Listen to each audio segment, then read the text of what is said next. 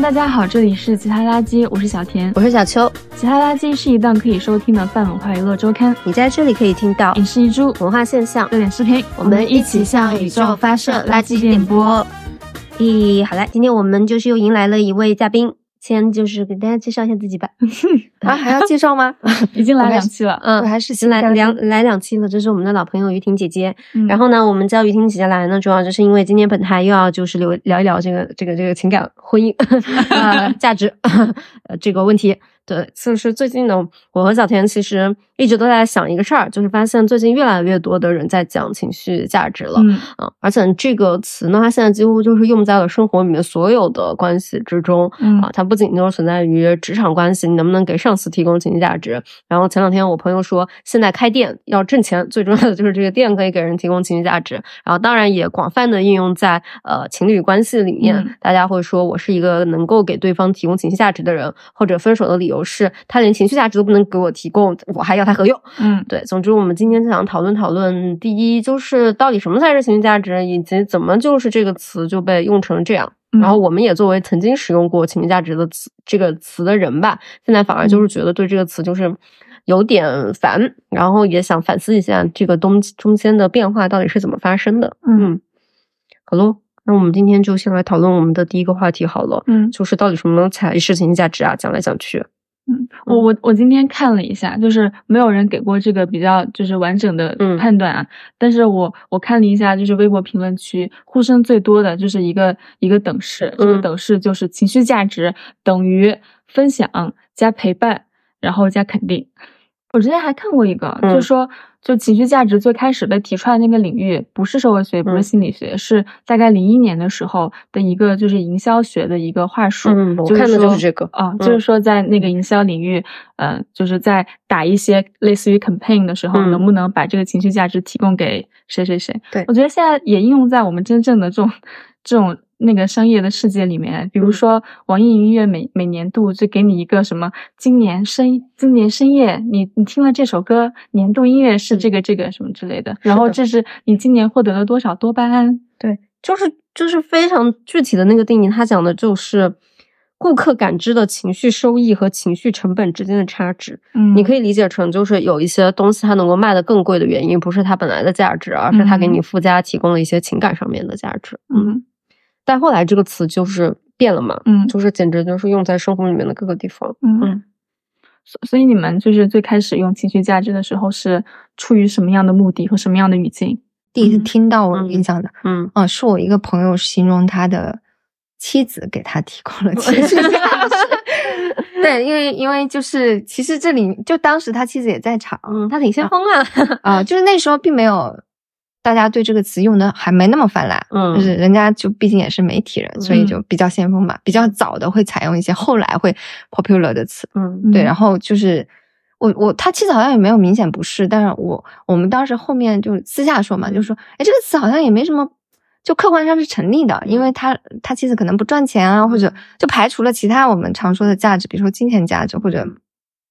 什么呃可见的可以其他算计的东西，她好像是一个非常让人愉悦的人，就那个女孩是非常好相处，然后嗯永远都是没有负面情绪，然后很平和，嗯，然后坐在那里就是一个快乐的小狗的那种感觉，然后就做朋友也会很喜欢她。但是呢，我们就说这么说出来还是让人有点觉得有点奇怪，就这句话好像不应该这么说。嗯那个时候是隐隐约约觉得不对，但是没有去细想。嗯嗯，然后后来我觉得我开始不适，是因为网络博主，就是微博上的文字博主，太喜欢用这个来分析情感关系了。嗯。就是好像就是说，这个人不能就你说的，这这人不能给你提供情绪价值，那就应该断掉，嗯或者说，呃，我们不能忍受一个内耗的关系啊、因为它消耗了你的情绪，嗯，然后就是非常非常的极端，把它用的，然后也单一，情绪价值成为了一个判词，就是像一个判决一样。判决今天的最关这个键的对最关键的这个关系行不行？就就是看情绪价值。就你不是个快乐小狗，先看经济价值，再看情绪价值，两步走战略。对，如果你两个都不能提供，对你不是快乐小狗，那就你就好像不值得被爱或者怎么样的。嗯，然后我自己个人生活里面，是我自己有一段时间不太开心，然后我一个好朋友跟我说，他其实他是好意啦，他就说，呃，于婷就是呃，嗯，我可以给你提供情绪价值，是不是超爱？他把自己工具化了他。超爱，就是嗯我当时不知道怎么回复，我觉得其实我是觉得他，然后他撤回了，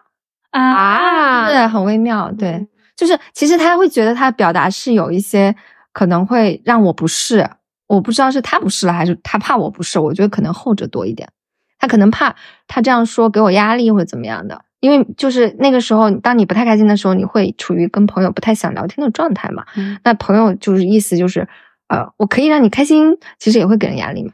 就所以他撤回了，但是我看到了啊、然后后面我就觉得这个词那个时候就已经彻底毁掉了。就当我们都不能在私下聊天的时候自然使用这个词的时候，它就已经很怪了。嗯，就其实它就就会变成了就提供，就是他也好像可能把自己工具化了或者怎么样，那关系就会怪怪的。所以我们不会再私下，就这个是今年的事情，嗯二零二三年的事情。所以我们后来就我就不会再使用这个词，朋友也不会再使用这个词。你嘞？你什么时候觉得这个词坏掉了？我我我我最开始用到这个词的时候，我其实觉得这个词我之所以会用它，是因为我觉得它的形容还是挺准确的，嗯就是是有一定准确性存在的，对吧？精准的概括了某一种现象。嗯，然后嗯，我我我坏掉其实也是博主开始用，但我觉得就是特别明显的感知，就是我们之前做《曲曲大女人》那期的时候，嗯。然后发现就是这个词被情感博主和那些就是给人开课的，就是教情感的人广泛的给征用了。嗯。嗯。就是我觉得这个东西其实也非常能够讲，就是情绪价值这个事，它其实也是就情感彻底成为一种商品嘛，嗯就是它是情感博主之间交流的这种这种资产上面的一个总结的词。就我们平常就是自己在用这种情绪价值的时候，其实使用的还是就是比较个人化的一些表达，就是就是嗯，讲到什么父母啊，讲到就是你的你的亲密关系里面的人会用到这个，嗯但它一旦被情感博主征用之后，它就变成一个非常广泛的衡量价值。嗯当它变成一个好像是一个度量衡一样的东西的时候，你就觉得。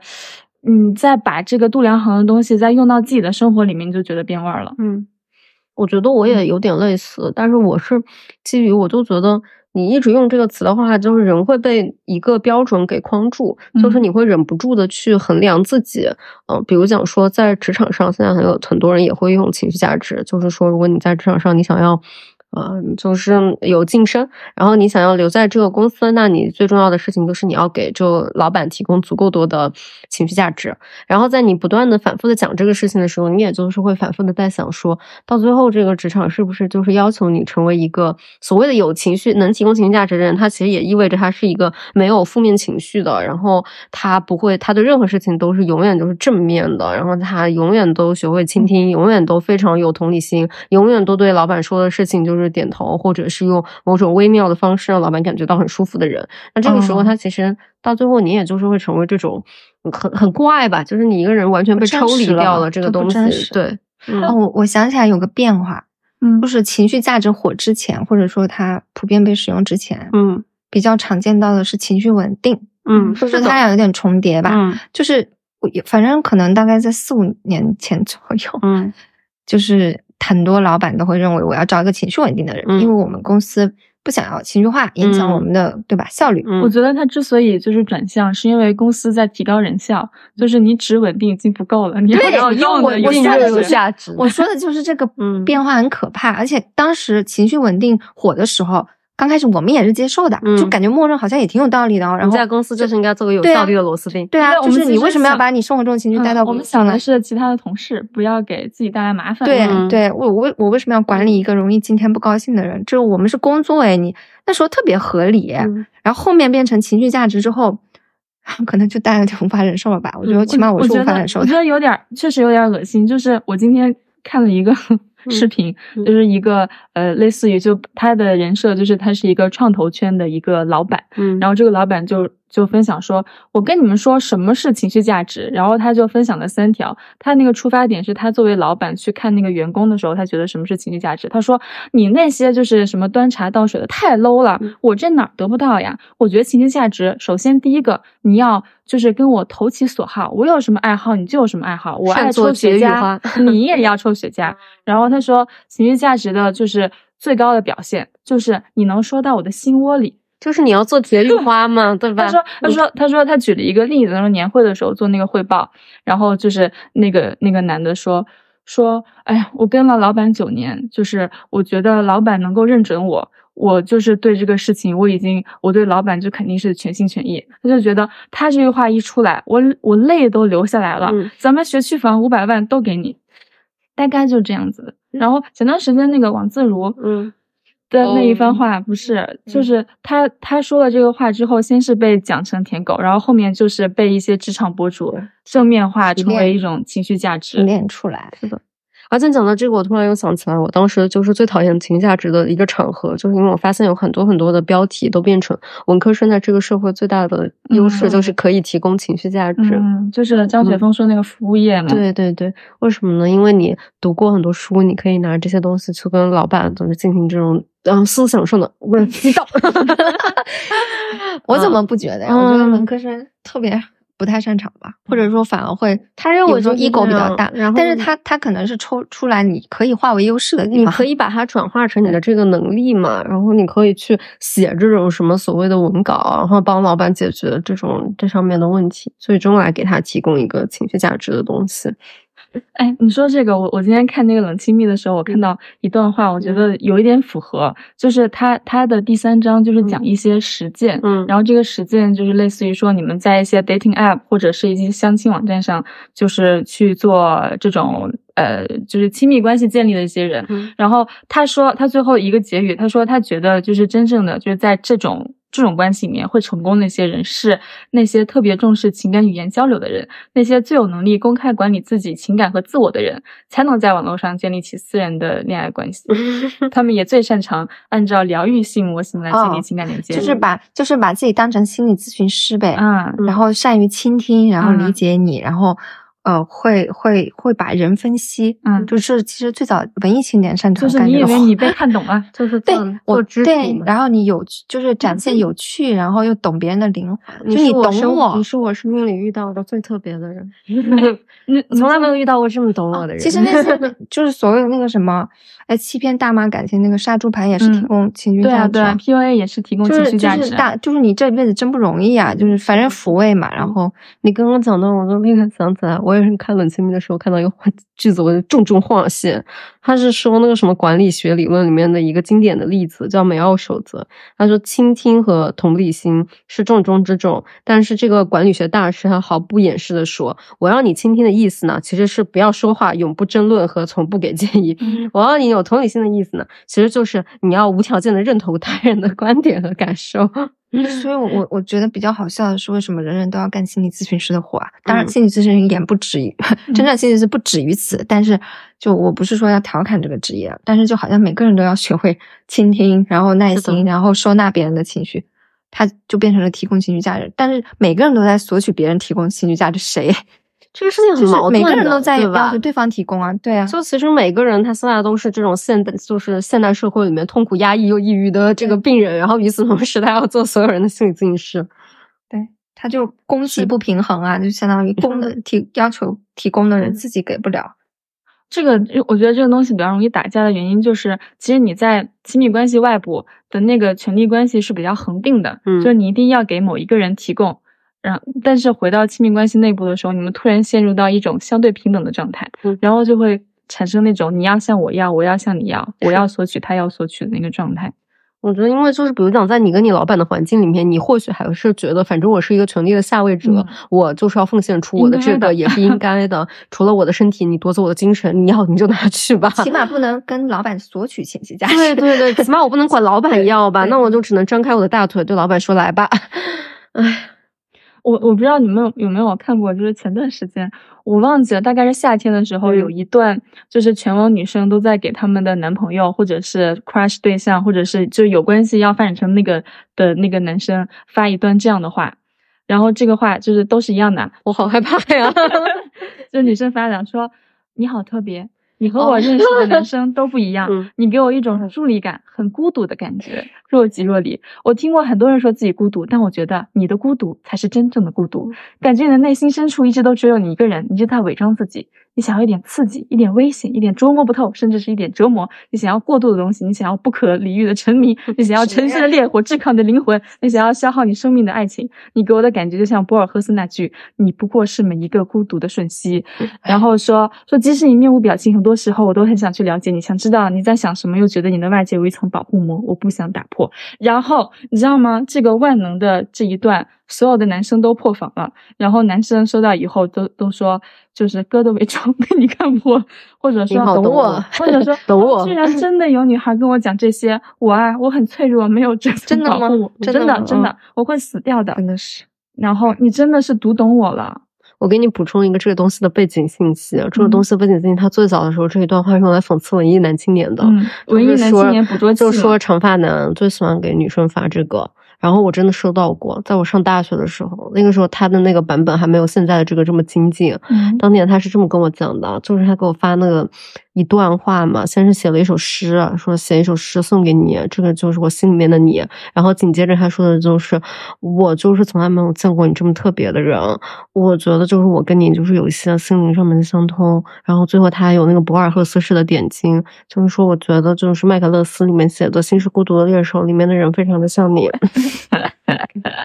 所以全民都文艺青年化嘛，反正 反正因为我觉得他这个是最有几代经典句式嘛。第一个就是对你很特别，第二个就是你很孤独，别人都不懂我懂还还有第三个嗯就是你辛苦了。其实现在短这个其实拆解出来就是情，他我觉得是日常大家认为情绪价值需要的三大元素而。且而且就是这个东西很好满足的，就是如果你想要这个东西，嗯，那也只能表演一阵子啊，嗯，反正刚开始是很容易的，对啊，那你只要做到这三点就行了。对啊，其实现在的视频也是这样的，如果要打动人心，开头就是这一年你们真的辛苦了，然后下面再开始进行展开。嗯哎，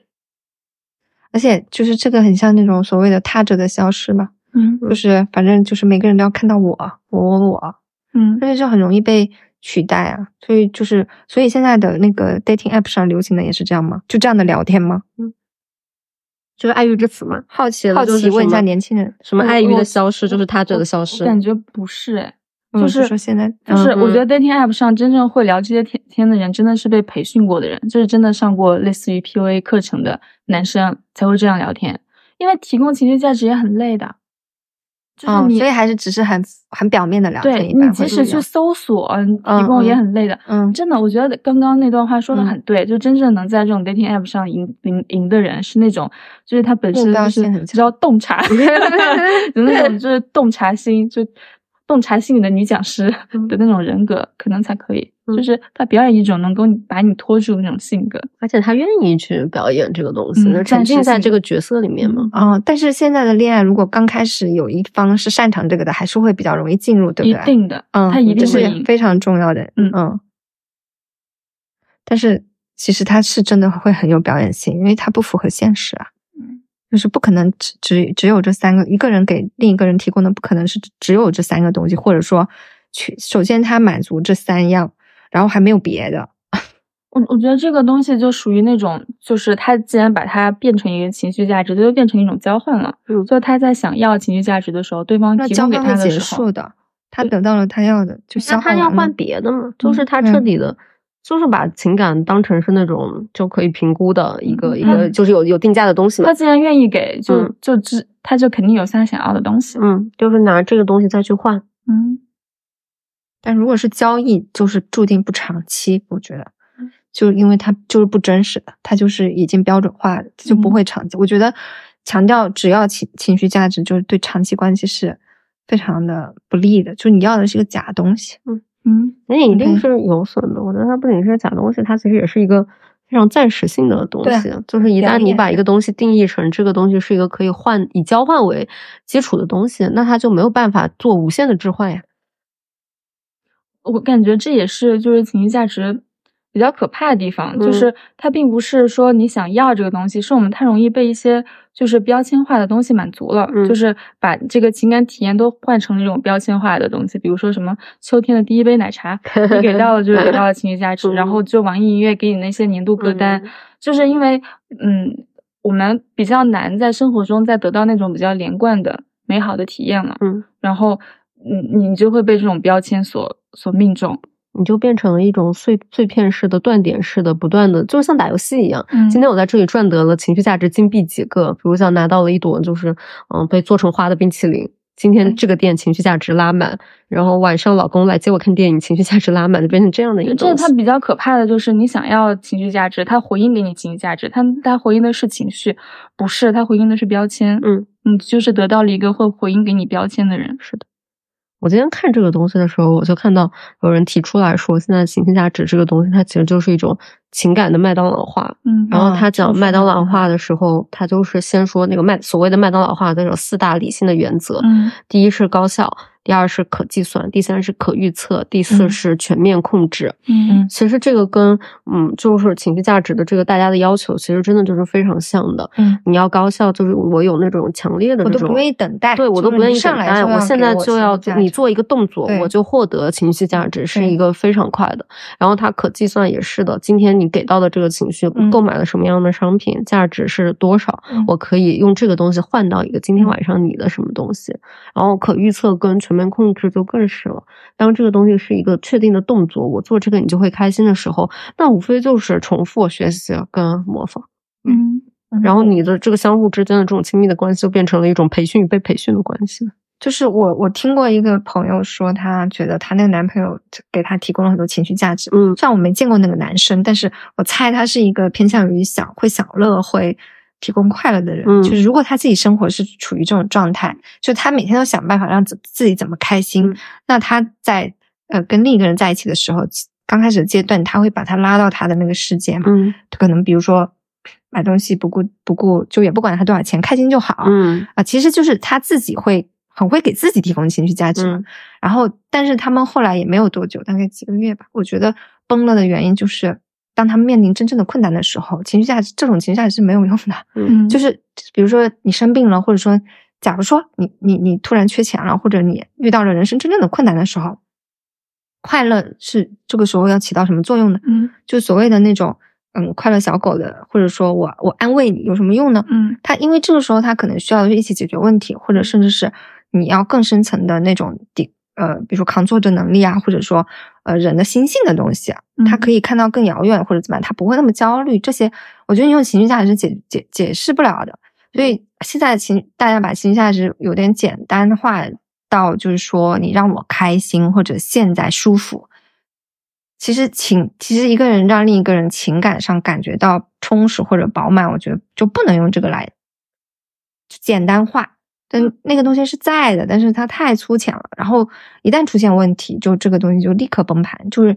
还有一种人很容易，我我观察到是比较容易，就是所谓提供情绪价值，就是讨好型人格啊。他在关系的初期阶段就会让你开心，然后不会反驳你，嗯你说什么都支持你，然后倾听，然后安慰。但是他是假象了，他内心是有不相信你的部分的，然后那他只是不想跟你起冲突。所以真正生活中发生冲突，或者你们两个遇到真正的问题的时候，他是解决不了的。嗯这个时候，那那个情绪价值就是所谓的瞬间抽离嘛，不是有这种断崖式分手或者什么？但是我原先给你给到一百分，然后突然有一天变成零，嗯因为他扛不住那个真正的问题嗯啊、我觉得这个是我听到的那个现在的情感关系里面问题比较大的。就当你只追求这个的时候，你可能突然有一天就会觉得，怎么让你这么失望？嗯，我觉得情感它本身其实就是一种比较深入的，然后比较长时间的一种体验嘛。对，你没有办法。它它是一个就是耐用的商品，它不是那种像送外卖一样嘛一次性的消费嘛，你没有办法说用过即弃这样。就是人就本身就很复杂，你一下子是没有办法看到那个东西。嗯，其实，在那种 PUA 的那种学习班里面，我觉得就是他们其实花了很多的成本去学一些奇怪的东西，比如说要学那个穿搭，嗯然后买一些高仿的一些就是大牌的一些衣服，然后在一个游艇上面拍一个照片。这些成本都太高了，最低的成本就是学一个就是怎样提供情绪价值的东西。我我其实我感觉就是这种培训班啊，它其实已经不是这种专业性的，就是 PUA 培训班了，就是现在民间的每一个女孩都在。就是给自己的男朋友再上一个免费的这种 PUA 情绪价值培训班，嗯，因为我看杀猪盘情绪价值，因为我看到太多，就是类似于就是某一个博主说，就男朋友应该提提供情绪价值是什么什么什么东西，然后很多女孩在下面艾特自己的男朋友说过来学，我我看到了一个这个下面艾特人非常多，就是说什么是情绪价值？一永远看得见你的情绪，永远接得住你的话；二即使你他你的话他接不住，也绝不会敷敷衍忽略。哎，哼。这个对男的来说，就是任何人来说都是不公平的。他听起来像打工，对，就是打工。谁为什么我要一直给你打工呢？他永远会崩掉。他会举很多例子，就是就比如说你今天抱怨工作，他就要跟你一起去骂老板。很明确的答案就是一起骂老板。而抱怨工作怎么回？而不是说 明白，不能说你有问题，你也有问题。对对，就是教的很明确。对，一定要即刻的这个安慰和安抚到你，就是烦躁的内心嘛。哎，这个这个听起来像是就是心理咨询师的野鸡班，对呀，就是要求每个人都要做不要嘲讽心理咨询，但但是就起码是某个这个是心理咨询师的技能吧，对吧？嗯，心理咨询师真正提供的也不是这个，也是要让你学会看见你自己真正的问题的呀，嗯，对吧？他只是我觉得是比较所谓比较差的心理咨询师，或者说野鸡班，对野鸡班，对，就是包括我觉得刚上大学那时候，比如说你刚谈恋爱什么的，你特别希望别人即刻满足你，嗯，这些。就我就觉得这个有点像小时候要的那个男朋友干的事儿，嗯，就是你你你成人化了，你你还在要求这个，就我我能理解啊，可能大家就是我不是说就完全否定这些女孩，就她有那个 就太累了或者太不开心了，希望而且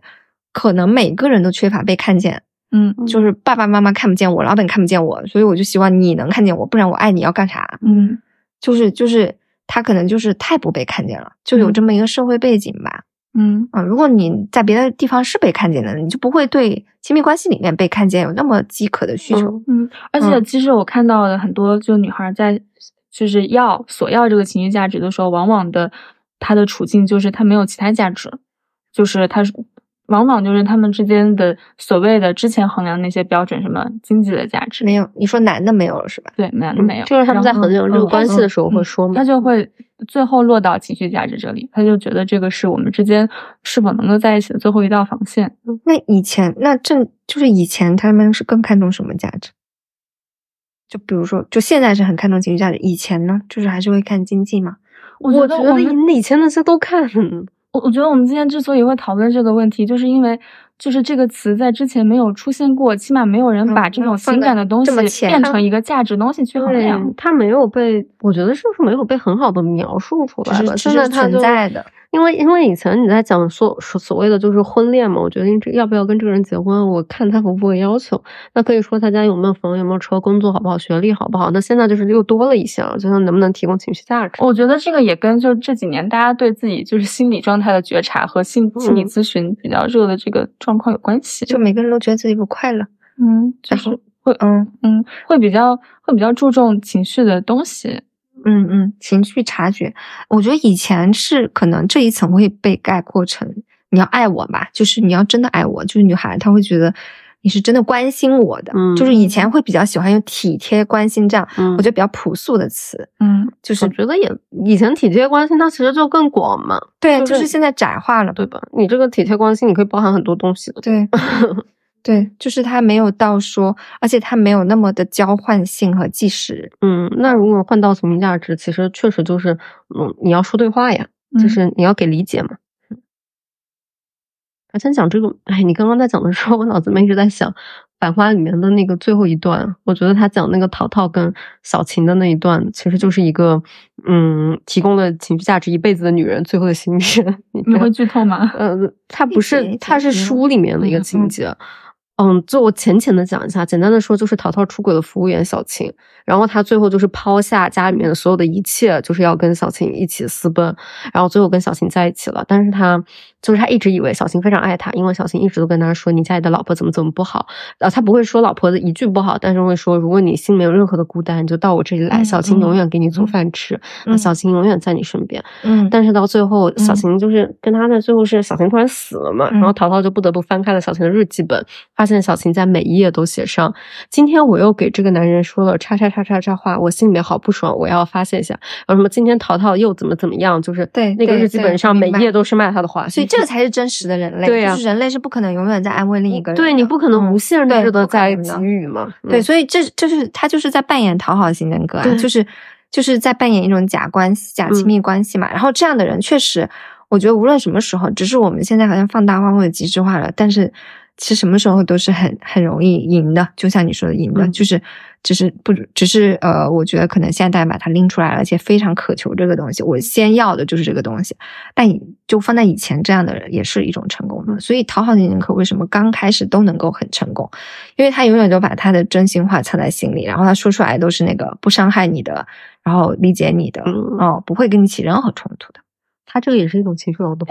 但我觉得这里面确实有一个转向，就是为什么现在情绪价值被用的多了，因为因为女生们开始讲话了。嗯，就是其实很少男生在互联网上说我要我要我要索求情绪价值的很少，因为他们其实已经得到不少这个东西了，一直以来。哦就是、就是以前那个就是只有男的去女的，那就淘淘肯定是个男的，是吧？对啊就是在以前的故事框架里，就就是是说你永远可以来我这里的是女生说对的，淘淘和小晴索取情绪嗯价值，是嗯这个是很常见的搭配，对对就是的，是的，就是家里的女性可以一直承接住，男的的负面情绪情绪劳动嘛。我们就说男的你来从事情绪劳对动，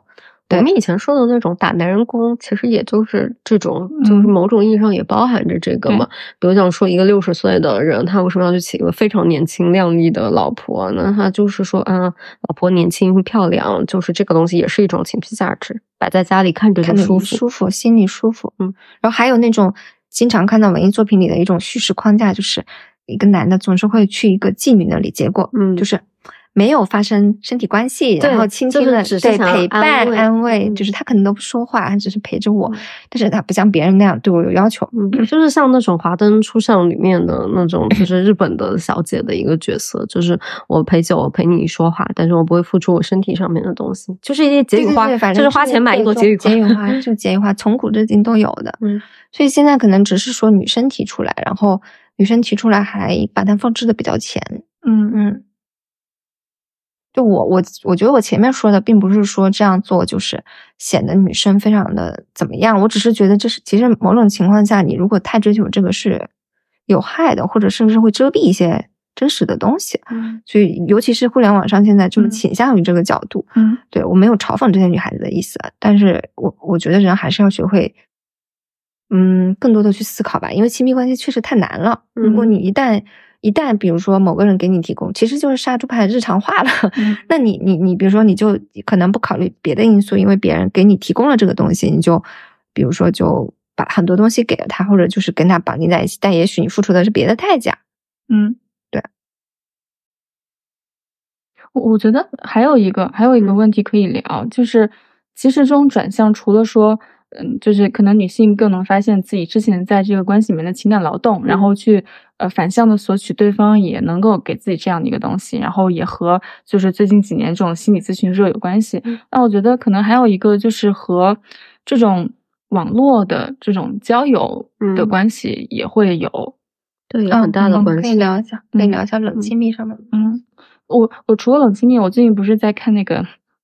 那个什么塞利鲁尼那个聊天记录嘛，嗯然后其实我我觉得他这本书的那个写法，就是把他们就是在电子的世界里面的好多那种嗯聊天记录直接搬到那个书上来了。然后跟当代的爱情。对我看那个的时候，我就我就觉得这个真的很冷亲密，嗯就是你可以非常明确的回溯到说你们两个什么时候说了、说了爱你，这个人说了多少条的晚安，这个人都说了多少条的对不起，就是这个嗯情感的表达的东西，它变成了一种好像可以被抓住的东西，可以被量化和统计的东西。嗯，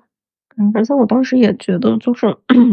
我看那聊天记录的时候，我也有一种感觉，就是人传递情感的方式真的被彻底的改变了。嗯因为你是如何认识一个人的这个东西的，就是方法，它是变掉的嘛。嗯那如果你是在网上认识一个人的时候，你看到的这个嗯信息其实是不同的，它其实就是一个就是那种那种语法化的，然后嗯标签嗯嗯化的，然后它也是确实是一个破碎化的信息吧。但是嗯如果你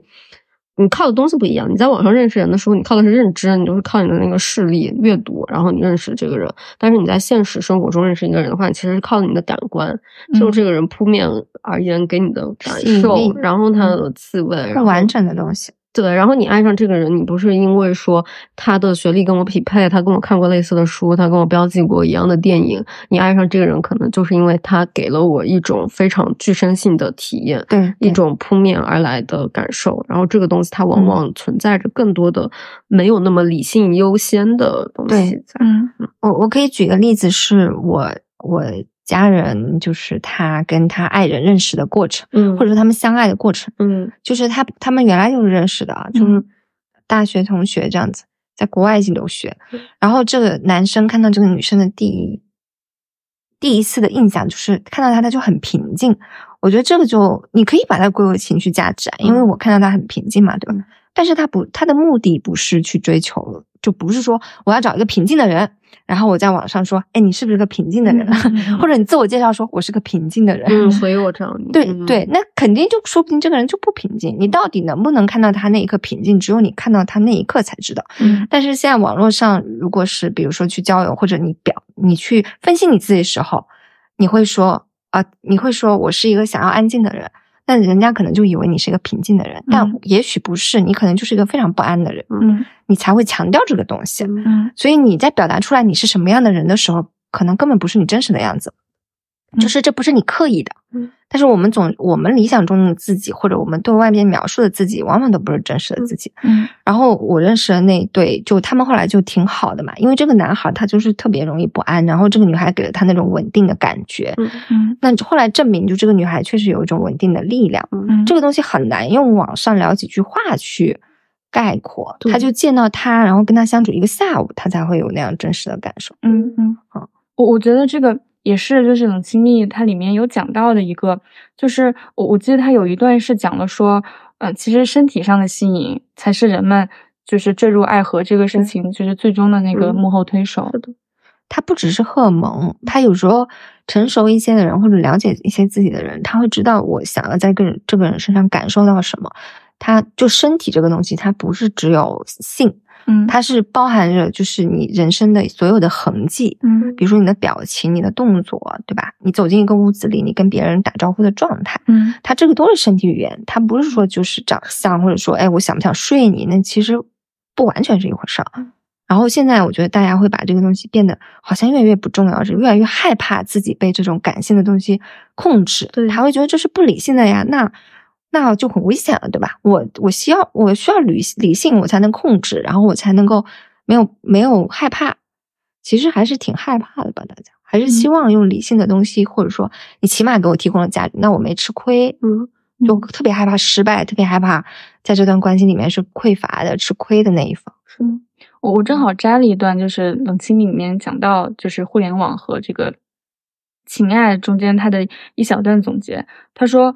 他说，互联网为此提供了一个显著的例子。与其说互联网技术使个人生活和情感生活变得贫乏，不如说它为社会交往和人际关系创造了前所未有的可能。但与此同时，互联网也清空了他们迄今为止所仰赖的情感和身体资源。嗯嗯。我觉得我也我也摘了一段，可能跟这个东西有一点关系的话，他就是重新重温了一下曾经的法国的浪漫爱情传统。然后他说，什么叫做曾经的浪漫爱情？就是它具有非常多的反情感资本主义的特质。这个特质就是它是自发的、直觉的、顿悟的生命体验。爱情不存在一个预先设定的理性标准，它是身体性的、与性吸引力相关的，而不是一堆标签的文本。它没有功利性的前提，并不以提供价值和交换作为基础。它也不是一种在资源丰富的市场里进行无限的、高度理性的且精确的选择行为。爱情是一种排他性的激情。嗯嗯，那我也引用一番，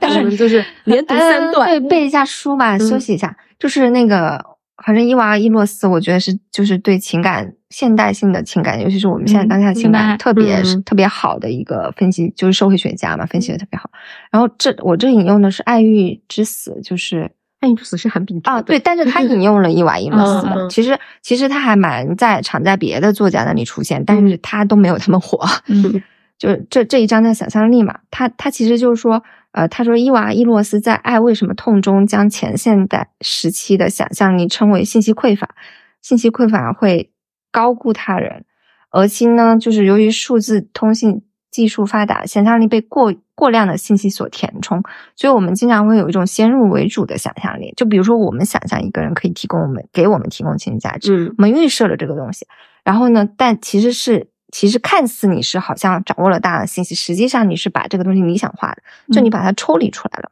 你把它变成一个概念，嗯。它它就是碎，其实它是碎片化的，就它不不不具有整体性，也不具有这个真实。就这种自由是假自由，嗯。就你好像你在买东西嘛，嗯。我要这个东西，那我要填符合这个标准，这不掌控性在我这儿嘛？但实际上你拿到的东西可能根本不是那个东西，因为人是不能被商品化的，嗯人是不能被概念化的。嗯跟逛超市一样，就是有你以为有一种我这个这个花钱我就可以买到，就是所有的产品。对，然后这个货架上还有无限的可能性，嗯你可以去找到那个最给你提供情绪价值的人。嗯，嗯嗯，现在大家是抱着这样一种目标，是的，但是这种无限的可能性往往都是假象。然后，因为人是不可能被摆列上去的，嗯，他不会被你看见的。我觉得就是你有很多选择的前提，对，这带来的一个结果就是你总觉得这一个没了，那下一个我就可以很快的选到更好的嘛，就是就很像购买，这个用完了，那我就立刻换一个填充。但是其实人的内心他还是对就是长久稳定的、有安全感的东西，他有那种强烈的向往。然后你一方面有这个向往，另外一方面你在做的这个选择，其实又是基于这样一种快速选择跟无限自由的这种想象力。就是我们反过来想一段关系嘛，就如果一段关系是刚开始让你觉得这个男的给你提供了情绪价值，或者这个女的，呃，我们不要把它性别化了，就是嗯都可以。但是他有可能在你们出现共同的困难的时候，没有办法走下去。跟另外一段关系是刚开始可能这个人显得有点冷漠，或者情感上的呃，或者就他没有说离对他没有说那么快的想要去安慰你，他可能在你出现问题的时候过于理智的说，哎，这个其实你也有问题。他不是那种擅长提供这种所谓情绪价值的人，但是也许他在遇到一些真实的生活中的问题的时候，他反而能够给你提供 support。嗯，这是很有可能的，因为有一些真正真正那个本质的东西，它不会一一下子就显露。我觉得现在大家有点太急于去了解一个人和判断一个人，就是太想把这个商品商品标签化，他擅长的是什么，他不擅长的是什么。嗯，但是你真的是要走过一段时间，你或者说你对他的这个认识真的是要放慢一点的。嗯对，就是今天让你不开心，不代表后面的事情。对他不是说啊，你怎么三天都没让我开心了，你以后都不会让我开心了吗？对，就是就是这个思路上，我觉得反过来的成很可能会成立，因为人还是我觉得，尤其是呃我觉得男性啊，就有一些人所谓的那种不太会呃时刻提供陪伴或者一些安慰性的那种呃价值的男性，有一些其实其实还是蛮可靠可靠的，就是有一种很传统的话，就是我们爸妈会说你要找一个可靠的人，这种可靠性其实可能可能跟情绪价值是不太一样的。就他不会逃跑，比如说你们遇到问题的时候，他不会逃跑，或者他有那个支撑力，他可以呃一起面对困难，或者一起去做一些更长远的事情，这些东西都不是即时的看得见的。嗯嗯，我觉得是因为大家现在得到那个满足的速度都太快了。就是我现在想要喝一杯奶茶，我现在外卖就要点单，我点一个十五分钟到的。然后我现在想要去另外一个城市，我现在就是高铁或者飞机一个票，然后我马上就要过去，不能忍受匮嗯，然后大家在想一个恋爱的时候，想到的是甜甜的恋爱，从来都不会想到这个恋爱背后，你们要走过这个长期的亲密关系的时候，要走过的那些沼泽吧。嗯，对，或者说，嗯，或者说那个你们一起长期的去争争争，就一起去做一件事情，那那个东西，我觉得就我们以前会讨论的说，比如说你你们有共同的一些理想啊，现在好像都不太讨论了。不说 这个，自己都没有理想，怎么会有共同的，理想？不是就是生活的理想哦，不是说那种大理想哦，嗯就比如说你共你们共同的愿望之类的，那好像都没有了。对，就变成了明天怎么样，嗯对？吧？现在生活的理想，要不然就是达不到，要不然就是太早达到。嗯，有道理。嗯，什么东西都一样好。我我我突然想起了一个，就是我我觉得就前几十年和这个。嗯，情绪价值就比这个情绪价值让我更痛苦，就更让我恶心的一个词叫情商，嗯，是的，它们很类似哎。嗯，那很类似。哎，我其实我我有在读心理学嘛，我最近比较喜欢的一个关于情绪的词，不是我比较喜欢、比较认同，然后是指就心理学的那种比较专业的书里面出来的，我已经忘了那本书了。就是他是说情绪智力，嗯，就把这个定义成情绪智力。情绪智力是不是有情商？但是但是你 听我定义这个，你就不会那么讨厌他了。他说是指你知道情绪从何而来，无论是你自己的还是他人的。嗯，这个是需要很高的理性的，就是而且对人性的理解，你对情绪的识别精准度高，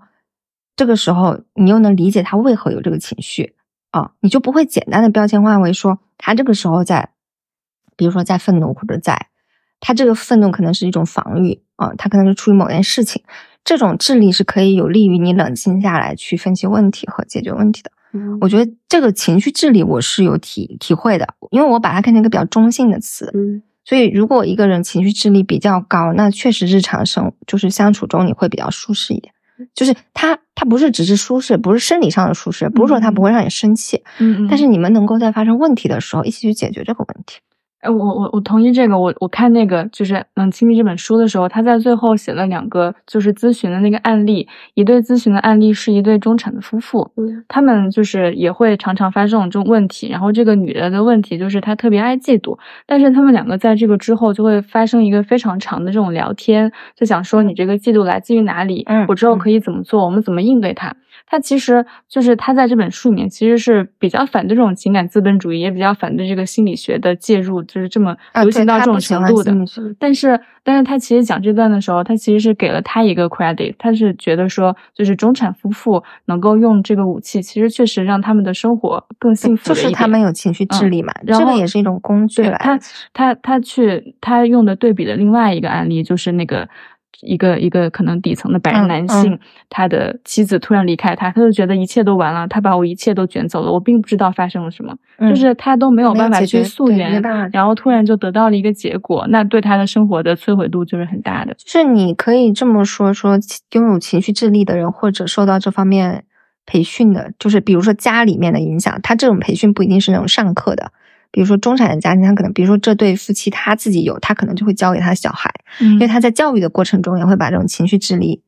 就是传递给下一代。比如孩子在愤怒的时候，或者孩子突然很很难受，他会告诉你，啊、其实其实你现在是怎么了？有可能是怎么了？那让我们一起来。如果你现在还不舒服，你先自己待一待。你是不是觉得妈妈刚刚说的哪句话？他会去分析这个溯源嘛？然后这个孩子可能也就会继承了这个情绪智力，他肯定是我觉得是有一定的阶层感的。嗯我觉但是得就是很像是不要糊弄，就是不对，不要糊糊。弄这个此刻的情绪。嗯，但是我觉得它是可以抵达一个，就是如果一定要说它的好处的话，它是可以让人的生活变得更好的。嗯就笼统来说，嗯就是你不会被你的情绪裹裹卷，你也不会被他人的情绪裹卷。当下可能是有的，但是它会过去。嗯啊就是你更容易理解你现在的处境嘛。对，嗯就是理解情绪，其实理解处境和理解他人，不是说只是理解情绪表面的这个东西。嗯这还是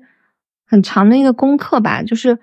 嗯，就说回那个讨厌的词嘛，不是还有情绪稳定嘛？嗯情绪稳定就是你不能有情绪啊，就是你不能有负面情绪啊，嗯这也是很不真实的。因为每就是除非你长期的，呃，你天赋异禀，或者说你成长的家庭特别特别的稳定，然后你才会有那样的呃整体的能力。但是大部分人其实不太可能情绪那么稳定。嗯然后我之前不是跟崔庆龙聊过嘛，就是、嗯呃心理心理咨询师，嗯他就是说我们为什么那么需要情绪稳定，是因为我们自己心理能量都已经耗竭了嘛。嗯那你你自己都不稳定，你就没有办法承载另一个人的不稳定，你会觉得你被垮击垮了，是大家整体的电量不够嘛？嗯那你再来一个负负极，你就会觉得你垮了。嗯，所以我们都希望别人情绪稳定嘛，不要嗯拖垮自己。嗯就比如朋友也是，你就不希望你的朋友有大量的负面情绪，你就会嗯觉得我不想跟你聊天，你怎么每天倒垃圾？但现在其实大家都很克制了，嗯 然后，呃，这个东西就在他说情绪稳定也会遮蔽一些东西，就是当你这样去要求另一个人的时候，那你们可能就不会起冲真正的冲突。这个时候你没有办法去面对真正的冲突的时候，你们的关系是也是假的，嗯就是你没有办法去面对真正的问题，嗯然后它也只是假的平和，然后总有一天它也会终结。嗯，就是你要长期关系，无论是朋友还是呃亲密，就是爱人，都是需要经历那个冲突和摩擦，情绪彼此都不稳定的时刻，你要耐受住，你才能走远的。嗯就是就是你耐受不住，你耐受力很低，你就往往很难，因为你就比如说你此刻就很害怕，或者，呃，我觉得现在大家都挺不耐受冲突的吧，就不太想冲突，嗯最好就是安慰性的、正向的、嗯平和的。确实我觉得就是你跟一个人真的成为你们生活里面很深入的朋友关系也好啊，恋人关系也好啊，你们肯定都有相互有一次情绪不稳定的时刻了。就是有的时候是冲突，有的时候可能是难过。你要拥抱过那个时刻，你们才觉得 OK，我们今天的关系到达了一个新的阶段了。嗯，其实说起来，这些词都可以被用作一个比较中性的词。我觉得它真正的变味儿的时候，就是就是被公司征用的时候。嗯嗯，就是它被滥用成一种能力，嗯就是一种招聘时候的要求的对，从情商苦。到情绪稳定，嗯到能嗯够提供情绪价值，嗯就就是之前就是欧莱雅他们就是全球招聘的时候，他们有也有过这种转向，嗯就是从一个能力变到考核另外一个能力，然后另外一个很重要的能力就是变成你的沟通能力和情感能力，嗯然后确实他得到的反馈特别好，就是他们在变了之后，我记得他们当时的什么什么营业的那个战绩提高了百分之六十这个你都知道 之类的这感觉是机密。之类的，然后嗯，就是。就是他被他被这样子征用之后，他变成一个好像是从那个亲密关系里面输送到一个就是公司和资本主义的话语里面的一个武器。我觉得说不好是哪个先嘞，就嗯有可能是同时哎，嗯就是欧莱雅这个应该是几年前了吧？嗯，很多年前，我觉得情感是比较最近的，情感就是被这样资本主义化是，嗯，比职场应该是要晚一点的，或者起码是同时的，因为私领域是最后被攻破的，一般来说。嗯，我觉得就是美国的话，他很早就把这种情绪价值、心理治疗这个东西引到他们公司的职场文化里面。而且越来越多的公司在招聘的时候就会让你去做一个性格测试对啊，，就是做性格测试嘛，要求你是一个有同理心的、情绪稳定的，与此同时还外向的具备外向的、具备狼性的嗯 人。真是就是就是，我觉得那个完美打工人的定义一直在变，但是他一直在往就是。我觉得以前他曾经一度吧，就是往那种极度理性、极度工具化在走，但他现在不，他要求你是一个嗯稳定的工具，嗯冷静的工具，温暖的工具，还要温暖，这个太可怕了。他要求你求是单单对温暖的工具稳定的，还要温暖的。我觉得最新的定义应该是温暖的工具。对啊，嗯有温度的工具其实就是 其实就是私领域情感关系也变成了打工的状态啊。是的，对啊。我想问一下，就是你们如果我们不要把情绪价值等同于现在的这种当下这种定义，就是商品化的、即时化的，比如说要提供陪伴呐、然后快乐、安慰这些东西，理解你们。你们对你们来说比较重要的价情感支持是什么？就是你希望伴侣能够提供的，或者说给到的。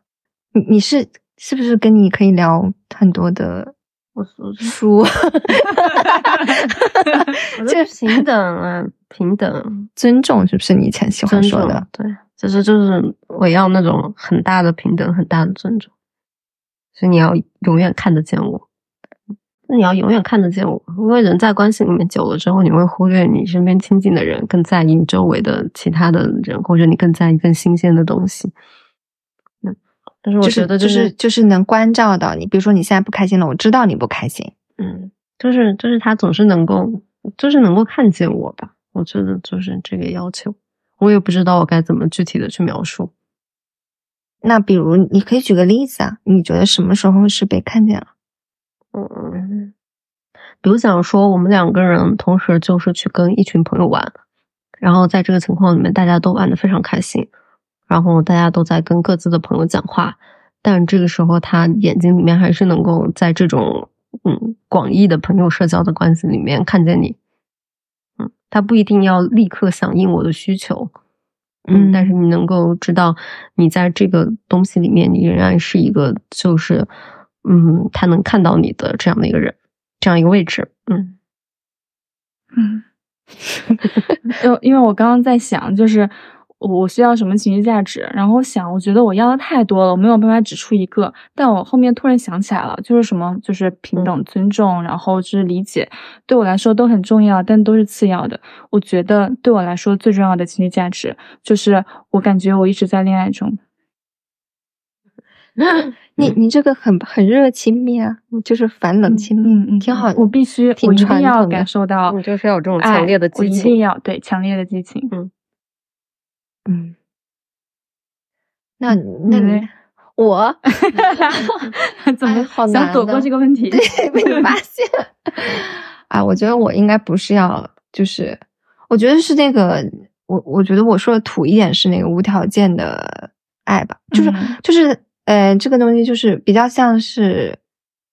嗯，比较像是那种。嗯因关系，就是你，就是你不会离开，嗯就是你不会因为我做错一件事儿，或者啊、呃说起来这是有点恐惧激发的，就是你不会抛弃嘛，嗯永远拖住你。拖住你，或者说不会因为就我其实蛮喜欢对对方说就是嘲讽我的，嗯，就是他 他打压我嘲讽我，但是他是带着一种有点乐趣，因为我就会觉得，哎，我这么糟糕，你看见了你还觉得好笑啊，嗯，就是我是需要这个东西，然后理不理解我不是很重要，因为我觉得我也不是我也不是很理解我自己，嗯。就呃时刻看被看见，我觉得也不是很现实，因为可能对方有的时候就是他沉浸在他的问题里，他没办法看见我，但是我我比较糟糕的一面被他看见之后，他觉得没什么，啊，他还会觉得 他会用一种消极的语言，或者他仍然觉得你很可爱，这个对我来说是很重要的。嗯。我我我觉得这个是需要一定的时间验证的，所以我很难在就是很短，就是比如说呃激情这种东西，我觉得有时候是就是它是两回事儿。嗯，我我我解释一下我为什么需要 这个东西，因为我感觉在我生活里面太多东西都是静态的了，就是就是虽然他们也在运动啊，就是各种情感也在流动当中，但他就是看起来就是有的像像是一面就是永远都不会动的死水，有的像是一个就是小河流会往前走一走，有的像江，可能就是情感波动大一点，但我需要浪，我需要一个浪，然后确认我在活着。就是让我很有那种，就是我还在嗯很投入的一个情感的那个波动里面的感觉。我不是需要这个东西，嗯嗯嗯我知道我知道是是我感受到这个东西之后，我会更有我存在的那种感觉。嗯嗯我觉得其他东西很难有这么强烈的情感反馈给我。对，我觉得就是把它归为情感的时候就会舒服一点。情绪这个词毕竟还是比较，是，嗯嗯，就是怎么说呢？它很很难指向更广和更深的东西。情感就比较深，就是我们说我们需要什么样的情感的时候会好，会舒服很多。嗯嗯嗯然后你如果使用这个词舒服，那你就会去寻找这个东西，因为你那个浪肯定不是浪一两天嘛，对吧？它不是 麦当劳麦当劳送过来的浪。对对，就是可能如果我们换一个词去思考，就会更知道我们要什么吧。嗯，是那种激真正的激发起来的浪，不是就是一个好啦好啦，I know，crush OK，不用再解释可以可以不用解释了。不用有羞耻感。还是有点。我们每个是不是人聊的差不多了？我我我我来结尾一下吧，嗯就是因为我刚好也看到，就是这本书的结尾，我觉得它有一段其实跟我们讲的是可以就是呃汇聚成同样的一个一个情绪走向的，就是他说，要是我在这一章最后加一个什么强有力主张，那就是。即使自我的理性化和商品化与自我的解放不可逆的融合在一起，我们也不能把这两者混为一谈。我们的任务也仍然是不要将权力和快乐混为一谈。嗯我觉得我们今天在这边就是说情绪价值，说情商，说什么情绪稳定，其实我们想说的就是不要把这种商品的话语跟爱和浪漫爱的这种话语混为一谈。嗯，嗯而且我确实也觉得人不应该成为理性的奴隶，嗯不应该成为资本价值的奴隶。嗯。就是，嗯，在就是所有人都在讲 AI 的时代，你作为一个人，你真的再能够跟机器区分出来的，确实就是你有觉知的能力嗯跟嗯。感情的能力了。那把嗯。这个再放弃掉的话，确实我觉得就是跟 ChatGPT 聊天的话，就最有情感价值的。嗯，就我我我们在这种资本主义时代，你还不就是现在用付钱。对呀。现在最最最困难、最艰苦的奋斗，就是在这种资本主义浪潮下找到自己的叙事。嗯你 突然好好哲理哦。那我我觉得就是我们不要就是老想着别人给自己快乐嘛，就是你还是要想想你给别人快乐。就如果、嗯如果你就是说像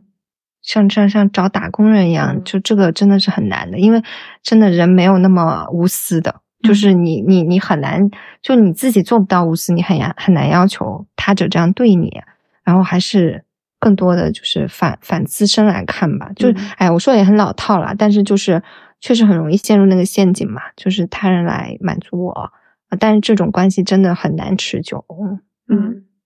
好啦，那我们今天的节目就到这里啦。喜欢我们节目的话，请给我们点赞、评论、留言。然后，如果你是在苹果 Podcast 收听的话，请给我们打五星好评哦，五星哦。嗯，是的。然后垃那个其他垃圾也开通了自己的小红书，但小红书叫呃垃圾巴巴巴然后，如果想要就是 知道我们更多的消息的话呢，呢也可以 follow 我们。嗯，拜拜，拜拜。时光匆匆如流水，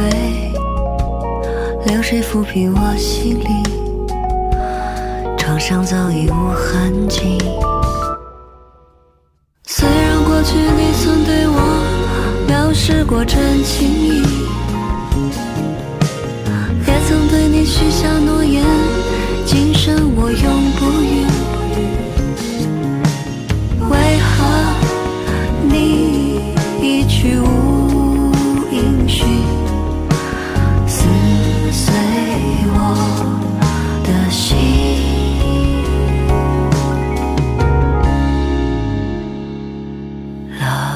阿发，请你不要再提起。